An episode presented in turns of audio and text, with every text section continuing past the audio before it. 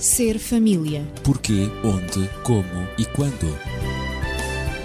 Ser família. Um espaço onde o ser e o ter são a questão. Ser família. Um mundo a conhecer.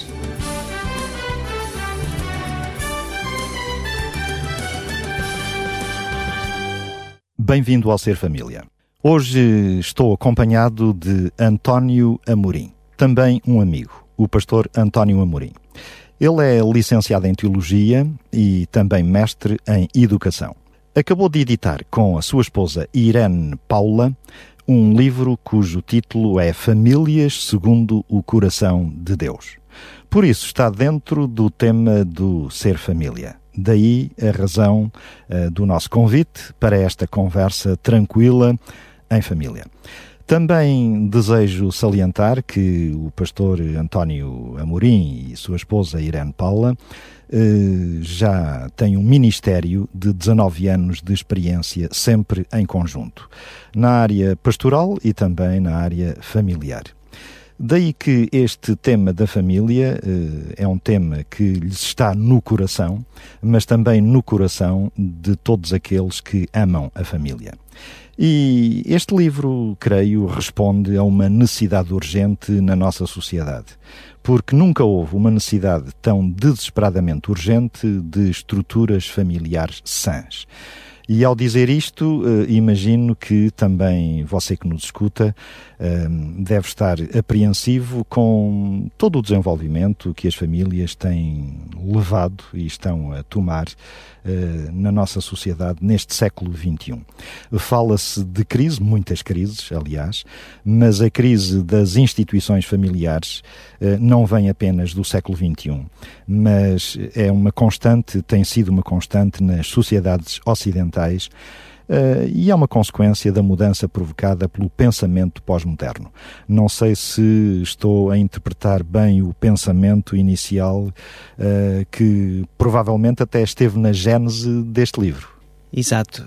Quando nós vemos o que se passa à nossa volta, nós constatamos que as noções relacionadas com os valores, os princípios tradicionais, como é o caso, por exemplo, dos valores da família, estão cada vez mais a serem relativizados e hum, numa busca, digamos, por parte da sociedade de reformular os valores, eh, de inventar novos valores, uhum.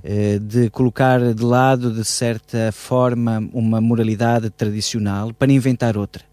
E... Como se esses valores estivessem já caducados, não é? Exatamente. E ultrapassados e que não tivessem dado resultados. Exatamente, como é? se neste momento da nossa história e na sociedade em que vivemos eh, já não seja possível viver esses, esses valores. Uhum. Uh, e isso levou-nos também a pensar na necessidade uh, de comunicação familiar, mas uma comunicação mais abrangente que tivesse em conta o lado humano e social, no que diz respeito aos relacionamentos familiares, mas também neste absoluto relacionado com o transcendente, introduzir nessa comunicação a presença de Deus. É claro, para aqueles que creem, nós podemos dizer, abordamos a espiritualidade da família.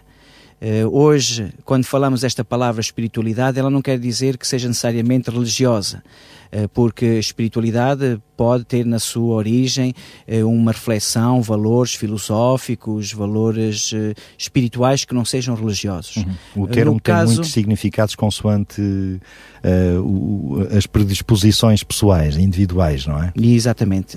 No, no caso deste livro, abordamos especificamente uma espiritualidade cristã uhum.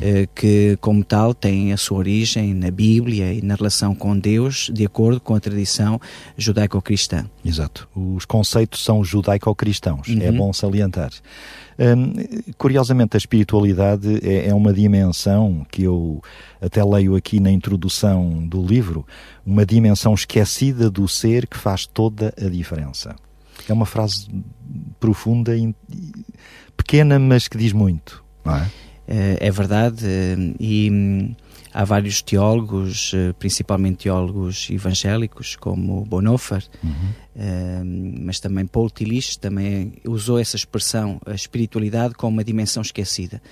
porque no mundo materialista em que vivemos temos dificuldades em incluir uh, dimensões do ser, como é, por exemplo, a espiritualidade. Uh, apenas uh, abordamos as questões físicas, psicológicas, sociais, mas há uma forte tendência atual para renovar a espiritualidade. Isto é reconhecido mesmo na assistência a pessoas doentes, pessoas em fase terminal, mesmo na resolução de conflitos, principalmente quando as pessoas envolvidas têm uma aptidão para a dimensão espiritual. Cada vez mais a espiritualidade está a ser tida em conta para essa abordagem na perspectiva de encontrar soluções. Mas é um facto assente, e mesmo pela comunidade científica, uh, a dimensão espiritual faz parte do ser. E volto a repetir, mesmo que não seja uma dimensão espiritual religiosa, mas há sempre uma dimensão eh, espiritual onde concentramos aí os nossos os nossos valores, a moralidade, os nossos princípios, as atitudes pelas quais nós queremos, através das quais nós queremos regir a nossa vida. E, e vamos tentando sempre eh, atingir ideais, não é, nobres, elevados e sublimar tudo aquilo que é menos positivo na nossa vida. É, é sempre esse o objetivo do ser humano.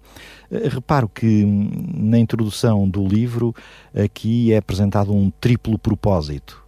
Ou seja, analisar o ideal bíblico da família que se relaciona com Deus, é um. Depois, outro é sugerir métodos para a prática de encontros familiares com Deus. E terceiro objetivo, estudar a realidade sociopsicológica de uma vivência familiar comunicativa na presença de Deus. Uh, são objetivos extremamente elevados, não é?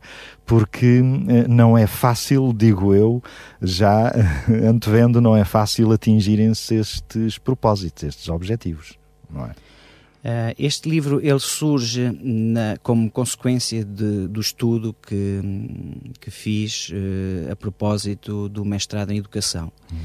Uh, e o estudo foi uma análise para ver se haveria alguma influência positiva ou negativa, portanto alguma uhum. correlação entre a prática do culto familiar e a relação, a qualidade da relação de casal.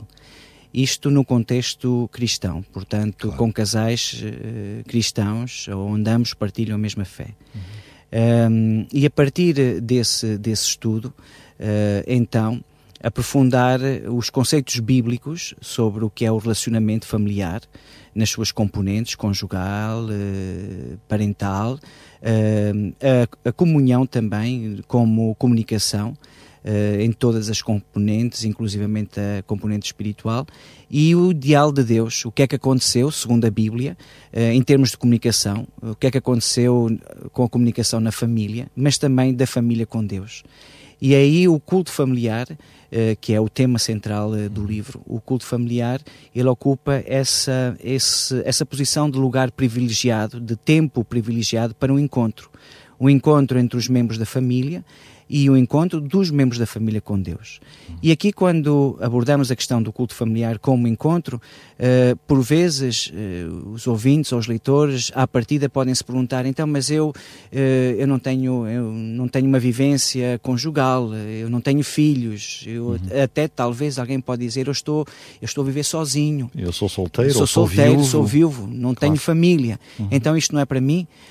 se nós abordamos por uma perspectiva bíblica, todos nós temos uma família. Uhum. Uma família porque acreditamos num Deus que é Pai e que se revela como Pai.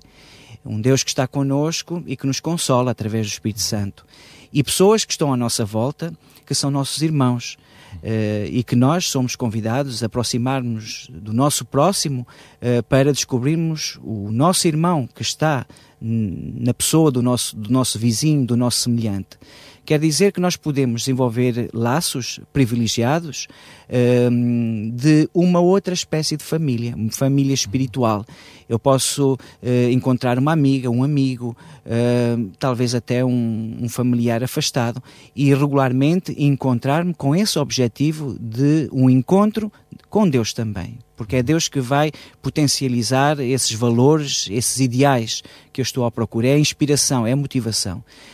Então, apesar de falarmos do culto familiar como o lugar e o tempo de um encontro privilegiado dos membros da família com Deus, mas podemos estender a uma outra noção de uma família espiritual. Claro. E aí toda a gente pode se rever como membro de uma família. E não como... necessariamente laços de sangue. E, exatamente, não necessariamente por causa dos laços de sangue, Uh, mas que são laços naturais, mas Exato. laços espirituais e aí há um apelo à vontade, à decisão de querer ser família, de querer ter relacionamento de família, laços com... de amizade, de fraternidade, isso humana, mesmo, não é? Isso mesmo, com um amigo, com um vizinho, com com um conhecido. Claro, claro, é extremamente interessante. Hum, a primeira parte do livro fala da importância do culto familiar no contexto de uma sociologia religiosa da família. Um, e poderíamos talvez começar por uh, discorrer sobre esta parte para compreendermos também um pouco uh, o, o, os objetivos do livro, agora de uma forma mais detalhada não é? Um, uh, eh, o primeiro ponto aqui uh, é que uh, há um design e um desígnio divinos para a família. Houve uma intenção inicial da parte de Deus, não é? Uhum. a família não surge do nada, não surge por acaso, por acidente, é isso. Exatamente. neste momento entramos no fundamento bíblico uh, para conseguirmos distinguir, digamos, esta, esta história da família ou esta teologia da família. Uhum. E vemos então um Deus que é comunicativo, um Deus uh, que é um ser único, mas que se manifesta numa pluralidade. É um ser comunicativo, é um ser que se manifesta como amor e vai criar um outro ser à sua imagem e semelhança. E, portanto, vai criar alguém que tenha as mesmas características, na sua essência, da necessidade de comunicação, da necessidade de partilha, da necessidade de amor. Uh, e é aí que começa a história, a história da família, mas a história também do relacionamento entre a família e Deus. Uhum. É, é, muito curioso porque uh, ao, ao, escutar essas palavras um, ocorreu-me que Deus, ao falar, uh, traz à vida, dá vida, não é? Cria ele fala, ele comunica, porque é um ser de comunicação por excelência. Quando fala, alguma coisa aparece e surge. Uh, a sua intenção de amor ao proferir palavras, e isto são palavras humanas as minhas, não é? Um, ele cria algo de bom, de perfeito, de maravilhoso. E é assim que surge o ser humano e a família. Eh, é o que eu estou a deduzir pelas suas palavras. Não é? Eh, a palavra de Deus é criadora. Exato. Eh, no texto da criação, cada vez que Deus fala, acontece um ato criador. Mas é interessante, e isso também, o homem sendo criado à imagem e semelhança de Deus, com a capacidade também de falar, o seu ato na sua dimensão humana, o seu ato de falar também é um ato criador. Vai produzir, vai criar um efeito. Uh, vai, vai produzir uma reação positiva ou negativa. Mas é interessante também vermos que uh, quando Deus uh, vai criar o ser humano, já não o vai criar pela palavra, mas vai, vai formar. Uhum. Quer dizer, há uma proximidade agora.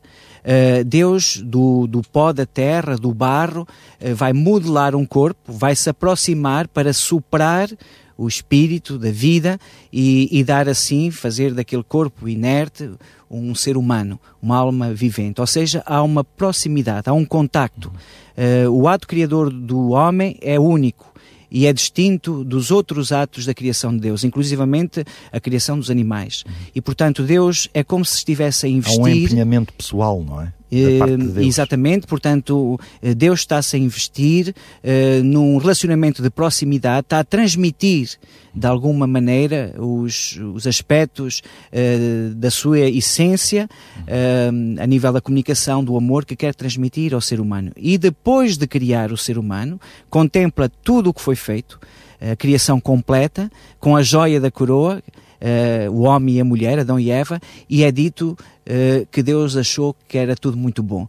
É, eu comparo quando nós estamos orgulhosos, satisfeitos com alguma coisa que nós fizemos e correu bem, e nós olhamos e dizemos: Isto correu muito bem, isto está muito bom.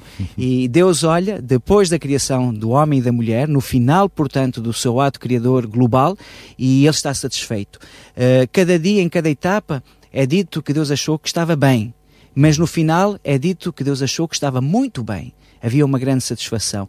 Portanto, uma, uma perfeição original, isto foi antes do transtorno que a Bíblia chama o pecado, da desarmonia, e portanto um contentamento de Deus por aquilo que foi feito. Uh, o ser humano como ser comunicativo. Uh, a primeira célula da família, agora o homem e a mulher. Por isso foi uma intenção divina uh, o surgimento da família. Fez parte do plano de Deus quando criou o ser humano, criá-los masculino e feminino para se completarem é? Daí a expressão o, o, Deus como o designer ou como um arquiteto que vai, que vai fazer um plano e que depois vai executar esse mesmo plano. Uh, um desenho, um, algo que sai de acordo com o projeto que foi feito por Deus. Uh, e a criação do, da família humana, uh, dentro da criação de todo o universo, faz parte da obra saída desse, desse arquiteto. Portanto, é o desenho eh, construído, elaborado por esse, por esse designer. Podemos então dizer que este primeiro casal humano, homem e mulher, uh, são a célula básica da família e que era agora a perfeita imagem e semelhança do próprio Deus. E, e Adão e Eva, que primeiro no, diz-nos o texto de Gênesis que Deus criou um, um, ser que lhe chama de homem ou Adam, uhum. é Adão, um, dá-lhe o tempo para que ele veja o que se passa à sua volta, uh, veja os, os, animais que existem como casais uh, e ele procura e não encontra ninguém semelhante a ele uhum. e sente uma solidão. E então o texto bíblico diz que Deus viu que não era bom o homem estar só. Uh, não era plano de, plano de Deus que a criação do homem fosse a criação de um ser único, porque aí que havia assim como estava, não é? E claro. havia, estava ainda incompleto, ainda não, não teria a capacidade nem a possibilidade de amar o seu semelhante, nem de se unir, nem de comunhão. Mas foi o tempo necessário para que o primeiro ser, neste caso Adão, sentisse a sua necessidade de uma companhia, a sua necessidade de falar com alguém que fosse semelhante, a sua necessidade de amar, a sua necessidade de se unir. Uh, e então Deus faz uma operação uh, divina um, adormece este primeiro ser, este Adão, uh, de um lado, ou de uma costela, faz uma mulher. E depois junta de novo os dois como se fossem um na mesma. E, e apresenta uh, o homem e mulher agora unidos por Deus, com esta bênção de Deus, eles continuam a ser como originalmente um. Um que só é possível essa relação através de uma partilha absoluta, uma partilha física, psicológica, emocional, debaixo da benção de Deus. E quando então Adão vê a sua mulher, Eva, ele com grande contentamento, fica ele afirma, fica é? deslumbrado e afirma: Esta agora é osso dos meus ossos e carne da minha, uhum. da minha carne. Um, e, é, e, é, e é muito interessante ver que, apesar de serem distintos, homem e mulher, mas a linguagem, ela indica que eles têm a perspectiva e sentem como se continuassem a ser um. E a força do amor de Deus, a força do Espírito de Deus para ajudar este casal, para que através do seu relacionamento, da sua partilha, uh, da vivência de um projeto de vida, eles sejam na realidade um e depois nascem os filhos que vão materializar essa, essa unidade, porque um filho que nasce, ele vai ser, digamos, a encarnação, entre aspas, do pai e da mãe. E, portanto, eh, a família continua por aí fora e agora é família da humanidade, composta por várias famílias, e tudo isto de acordo com o plano de Deus podemos dizer que é a pedagogia do amor de Deus, não é? Que está uh, espelhado uh, em, em, todo o seu, todos os seus atos e também uh, respondendo às necessidades do próprio ser humano, que ele criou livre, com a capacidade de pensar, de agir, de tomar decisões, de fazer escolhas, e é esse o grande desafio de Deus, mas também o grande risco de Deus, ao criar seres humanos a capacidade de amar e, tendo essa capacidade, são seres livres. E aí há sempre um grande risco, e foi o risco de Deus. Por isso, uh, havia um encontro diário de Deus com os seus filhos, não é? E esse encontro era para comunhão, para conversarem, para partilharem uh, aquilo que lhes ia mais íntimo no, no fundo do coração, não é? Adão e Eva, eles constituíam um casal mas já eram filhos, eram uhum. filhos de Deus. É isso. Uh, e como filhos de Deus, criados à imagem e semelhança de Deus, criados para comunicação, criados para união, união uh, não apenas a união conjugal, familiar, mas a união também com o Criador. Um, e infelizmente, pelo incorreto exercício da liberdade, e aqui uh, o preço que Deus pagou por criar uh, Adão e Eva à sua imagem e semelhança e, portanto, livres, ele depois, mais tarde, vai nos conduzir uh, a Jesus Cristo, aquilo que ele teve como Filho de Deus, uh, de fazer por nós. Mas nesse exercício da liberdade, uh, nesse poder inato que Adão e Eva tinham, o poder de escolha, eles fizeram uma má escolha. e é uma escolha que tem a ver com confiança na comunicação. Deus tinha criado eh, também um símbolo de, de, do poder de escolha, porque naquela altura, segundo o que diz a Bíblia, não havia pecado, portanto não havia tendência para transgredir os desígnios de Deus, mas Deus colocou como símbolo uma árvore no meio do jardim. Eh, às vezes podemos pensar, mas por que é que Deus fez isso? Por que é que Deus não, não, não criou uh, tudo como Ele fez sem essa árvore ou sem essa, sem essa ordem que Ele deu? Eh, porque aquilo que a Bíblia revela eh, a esse respeito é que Deus eh, fez uma lei dando a liberdade, mas aquela árvore Deus fez uma interdição em relação a ela. Não tocarás neste fruto. Porque no dia em que fizeres isto, isso corresponde a uma falta, uma quebra de confiança e a um desrespeito uh, deste, nesta relação de comunhão e de comunicação, de respeito da, da regra que eu, estou, que eu estou aqui a apresentar. E a consequência porque não há liberdade sem responsabilidade. Uh, então Deus disse: haverá consequências, se houver uma transgressão, haverá consequências e será desordem, será a morte, será o sofrimento. E portanto, Adão e Eva eram livres de escolher, eles não foram obrigados, não lhes foi impossibilitado uh, escolher entre uh, seguir a Deus ou rejeitar. Eles tiveram desde o início a capacidade de escolha. Nem lhes foi imposto. Não lhes foi imposto e, e portanto, diariamente eles eram confrontados à escolha. O que é que nós fazemos em relação a esta lei que Deus nos deu. Vamos confiar nele, vamos obedecer a Deus e assim estamos a dar-lhe autoridade nesta nossa comunicação com ele, de hum, autoridade sobre as nossas vidas, estamos a aceitá-lo como o nosso Deus, ou vamos transgredir, ou vamos seguir o nosso próprio caminho. Todos os dias eles eram confrontados com essa possibilidade de escolha. Uh, até que chegou o dia em que eles decidiram transgredir. Eles tinham consciência do que estavam a fazer não tinham consciência uh, prática, digamos, de já ter vivido, por exemplo, a morte, uhum. mas eles tinham recebido uh, da parte de Deus o, a informação e o conhecimento daquilo que iria acontecer. Uhum. Uh, e nesse momento, então, uh, há uma separação. E é nesse momento de separação em que a Bíblia revela que Deus procurou Adão e Eva e procurou-os eh, como se estivesse até uh, a brincar a um jogo às escondidas. Onde é que tu estás? Uhum. E portanto, vemos aí uma familiaridade de Deus. Isso indica-nos que aquele não era o primeiro encontro de Deus, que havia encontros regulares. Antes daquele momento dramático da introdução da desordem no mundo, uh, da desarmonia, que a Bíblia chama pecado, uh, havia encontros regulares com Deus.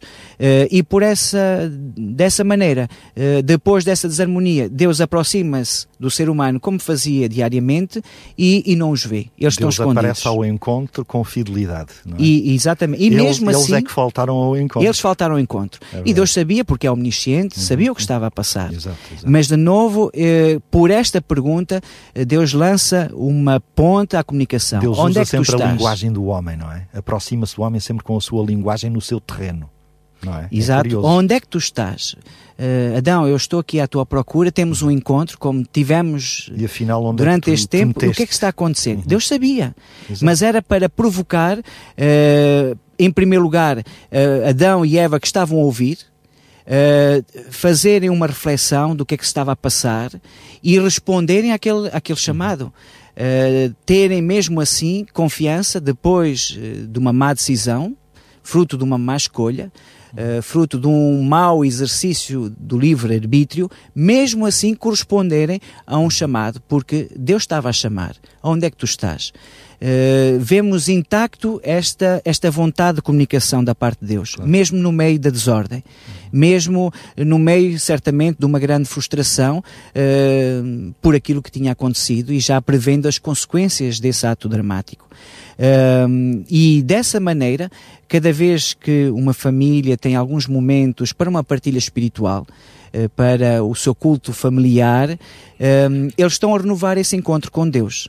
Eles estão a responder a esse chamado de Deus à comunhão. Por isso, nós vivemos agora no meio de um conflito cósmico. Uh, conflito cósmico esse que não se iniciou aqui na Terra, no nosso planeta, mas que foi uh, transportado para aqui, foi transportado para o nosso planeta, uh, e daí que nascem muitas questões, não é? cuja resposta já está óbvia. Uh, porque hoje tantos casamentos rasgados pela humilhação e pelo sofrimento moral? Porque as cicatrizes tão dolorosas de relacionamentos desfeitos no fumo da desilusão? Porquê tanta frustração no seio das famílias? Porquê tantas famílias quebradas pela morte de um ser querido que lhes foi arrancado violentamente? Porquê tanta perversão moral? E por que razão a realidade dos nossos dias está tão longe do desenho original da família, segundo o desígnio e o plano de Deus? Todas essas perguntas, elas revelam o nosso desencanto. É isso. Quando nós falamos, olha, quando nós namoramos, uhum. quando jovens ou adultos uh, se sentem apaixonados, porque este sentimento não tem idades. Uhum. Um, e depois, à medida que os anos passam, há um desgaste dos relacionamentos um, e começam a acontecer decepções. E um, aqueles aqueles valores eh, que nós um dia acreditamos como valores tão fortes relacionados ao que há de melhor no ser humano, ao exercício do amor. Esses valores começam a ser desgastados, as feridas começam a se acumular e há um desencanto. E esse desencanto muitas vezes leva a uma grande seção as pessoas deixam de acreditar no amor, deixam de acreditar nas instituições do amor, como por exemplo o próprio casamento, uh, começam a resguardar-se cada vez mais, não se expõem, mesmo a nível da partilha dos seus sentimentos, do seu mundo interior, não partilham porque uh, já foram traídas nos seus sentimentos, não querem que isso volte a acontecer. E, e vem esta pergunta: porquê? E será que ainda é possível nós acreditarmos uh, nestas coisas tão bonitas? É assim é assim que, que, que, se encara dentro deste contexto. Isto é tudo muito bonito, é tudo uhum. muito bonito, mas não é real. Há, esse, há essa ideia, não é real. E, e porquê? E se falamos de um Deus que é bom, um Deus que é amor, um Deus que criou tudo perfeito, então onde é que está Deus? Quando uma mãe pode pensar, quando a minha filhinha morreu, onde é que estava Deus? Uhum. Quando o meu marido me batia, o marido pode dizer quando a minha mulher me foi infiel, uma criança, um jovem que foi violado durante anos uh, por um pai, por um tio, onde é que estava Deus? Exato. E às vezes isto leva a uma, a uma revolta contra Deus, claro. contra a própria ideia de Deus. Aonde é que estava Deus? E, e, precisamos, e a Bíblia dá-nos essa consciência, uh, que vivemos no meio de um conflito cósmico entre o bem e o mal. Uhum. Esse conflito existe em mim. Eu sei, tenho noções do bem, a minha experiência de vida, aquilo que eu aprendi, e mesmo como cristão na Bíblia, dá-me uma noção clara do bom, do belo, do, do bem, que são que é noções, correto, noções estéticas uh, claro. uh, exploradas também pela filosofia. mas aquilo que está bem, aquilo que é bom, está tão distante da minha realidade. Uhum. E hum, Será que vale a pena eu tentar aproximar-me desse ideal? Será que é possível chegar lá? Pois bem, o propósito, eh, quando temos este questionamento, em primeiro lugar, é acreditar que vale a pena que vale a pena buscar esses ideais, apesar de serem ideais muito elevados, mas ao buscar nós estamos a aproximar-nos deles. Não interessa a que ritmo, eh, mas é nobre e eh, revela uma nobreza de caráter nós buscarmos aproximar-nos desses ideais, vivermos esses ideais, ultrapassarmos as nossas frustrações para irmos ao encontro desse ideal. Existe a desordem, porque no exercício da liberdade, eh, numa escolha errada dos, dos pais da humanidade, um, ehm, houve uma separação de comunhão com Deus. Mas Deus vem ao encontro de novo do ser humano e tem uma solução. E essa solução passa de novo pela comunhão, pela comunicação. Pela comunicação. Uma comunicação com o nosso Criador. E é essa comunicação com o nosso Criador que vai renovar os nossos ideais, a noção do bem, mas no nosso caráter, no nosso interior, e vai nos dar um, a confiança e a vontade também para nós continuarmos a acreditar, não apenas num aspecto teórico, mas passarmos essa crença à prática através de ações. Quer dizer que aquela comunhão, aquele diálogo que era feito inicialmente antes da tentação e antes do pecado, que era feito entre o ser humano, homem e mulher, com Deus face a face, não é? Uh, uns diante dos outros, uh, agora não é mais possível devido à situação e à natureza pecaminosa do ser humano. Mas ainda é possível esse relacionamento, ainda é possível voltar a adquirir essa comunhão, ainda é possível entrar em diálogo com Deus. É isso que está a querer dizer. Uh, eu estou aqui a falar consigo e estou a vê-lo, estou claro. a ouvi-lo. Um, se eu estivesse, por exemplo, no estrangeiro ou se estivesse uhum. num outro local, eu iria falar por telefone. Exato. Já é mais complicado. Um, porque por vezes a ligação não é boa, por vezes há ruídos. Uhum. Mas uh, se não tivesse um meio físico para essa comunicação ao telefone, uh, eu só poderia comunicar consigo pensando, uhum. pensando em si. Uh, com Deus, nós não temos um meio físico, material para comunicarmos com Deus, mas temos um outro meio espiritual, temos a nossa mente. E não é uma questão de imaginação, uhum. é uma questão de aprendizagem uh, da sintonia correta da nossa mente uh, com a mente infinita de Deus e conhecer como é que Deus fala connosco, como é que Deus toca os nossos sentimentos, como é que Deus nos responde. Uh, e cada ser humano terá que aprender a sintonizar a sua mente, o seu receptor espiritual, para, como, como uma antena de, um, de uma, uma, uma parabólica, uh, de uma transmissão por satélite, ela tem que estar orientada uh, e exatamente na posição, na posição certa. Exata. Se, se, se, se há um desvio por, eh, por mínimo que seja, uhum. esse desvio uh, vai tornar, e hoje as Mais transmissões difícil. digitais, pois, elas tornam-se mesmo impossíveis. Uhum. Uh, um desviozinho ali de, um, de meio grau uh, torna, torna a recepção impossível. Sim, sim. E cada um de nós precisa, pela sua experiência, através da reflexão, da busca de Deus, e este é um texto bíblico, o Senhor diz, se me buscardes de todo o vosso coração, de todo o vosso entendimento, certamente que me achareis. Uhum. Essa, essa busca, em primeiro lugar, é abrir a porta a alguém que escreveu a oração do homem ateu. E, do, homem, do homem agnóstico, mais propriamente dito, é, é abrir a porta uh, uh, uh, para que Deus possa entrar.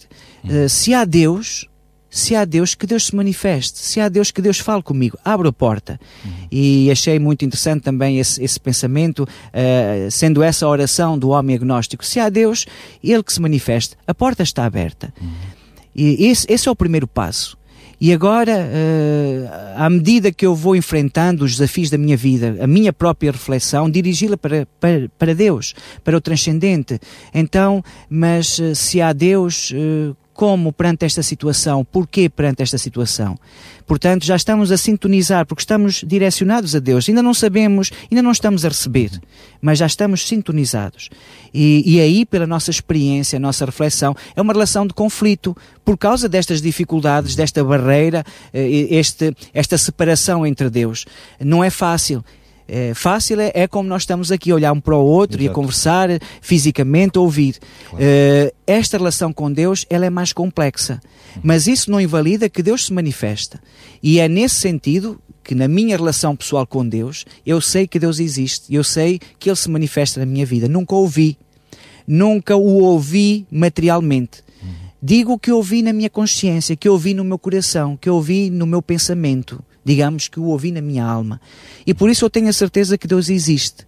E sei uh, que Ele fala comigo. E sei também que Ele me ouve. E esta é uma certeza que eu tenho. Porquê? Porque eu experimentei. No meu relacionamento eu experimentei. E o culto familiar também serve para que nos lembremos, eh, seja qual for a estrutura, a composição da nossa família, que nós não estamos sozinhos, que há um Deus que está connosco, nós não o vemos, mas está connosco e nós queremos aproximar-nos deste Deus. e através do momento de partilha uh, com os nossos filhos, ou com o pai, ou com um amigo, ou com o cônjuge, uh, eu tenho a consciência que acima de nós há um Deus e nós queremos encontrá-lo, queremos falar com Ele, queremos sentir a sua influência, queremos ser influenciados por aquilo que Ele nos tem para dar, com a esperança, com a fé, com a força, com a capacidade de perdão porque sentimos que precisamos dessas características espirituais que nós acreditamos que vêm de Deus, ou que Deus nos pode dar com o poder eh, que só Ele pertence, então juntos, nesse momento de encontro com Deus, nós queremos aproximar-nos de Deus. Daí o, o nome do título, Famílias segundo o coração de Deus. Portanto, Deus fica contente porque Ele criou-nos para nos relacionarmos com Ele e com Ele relacionarmos de uma forma harmonizada uns com os outros. Então Deus está contente, está feliz. E dessa forma a família aproxima-se desse desígnio de Deus. Por isso Deus fala, Deus está sempre em comunicação, a nós de encontrarmos a frequência correta onde Deus está. Esgotamos o nosso tempo. Agradeço António Morim eh, esta nossa introdução eh, a este livro Famílias segundo o Coração de Deus. Nós continuaremos com este tema eh, e estamos já no entrar no âmago, no auge que nos entusiasma, que é a restauração do desígnio de Deus para o indivíduo e para a família humana. Prosseguiremos na próxima semana, entretanto, se nos quiser contactar, poderá fazê-lo para o 219 10 63 10, nas horas de expediente. Repito, 219 10 63 10. Também tem um outro número à sua disposição, o 96 038 9750. E 24 horas por dia, o correio eletrónico radioclubdecintra.pt seja feliz e, sobretudo, ame o Pai que está nos céus. Ser família. Porquê, onde, como e quando. Ser família. Um espaço onde o ser e o ter são a questão. Ser família. Um mundo a conhecer.